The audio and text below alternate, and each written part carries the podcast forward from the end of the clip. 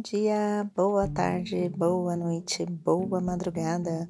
Eu sou Elisângela, psicóloga clínica, e seguimos com 100 dias de emoção. 100 dias em que vamos desvendar as emoções. Estamos na oitava carta. A carta de hoje é frustração e decepção. E diz assim: Ao enfrentar uma decepção, não esconda o que você está sentindo e fale sobre com as pessoas em que você confia. Quando externalizamos, sentimos mais aliviados e pronto para restabelecer o equilíbrio emocional. Não subestime o tamanho do seu problema. Não deixe que a mágoa e a raiva consumam você. Com quem você costuma fazer isso?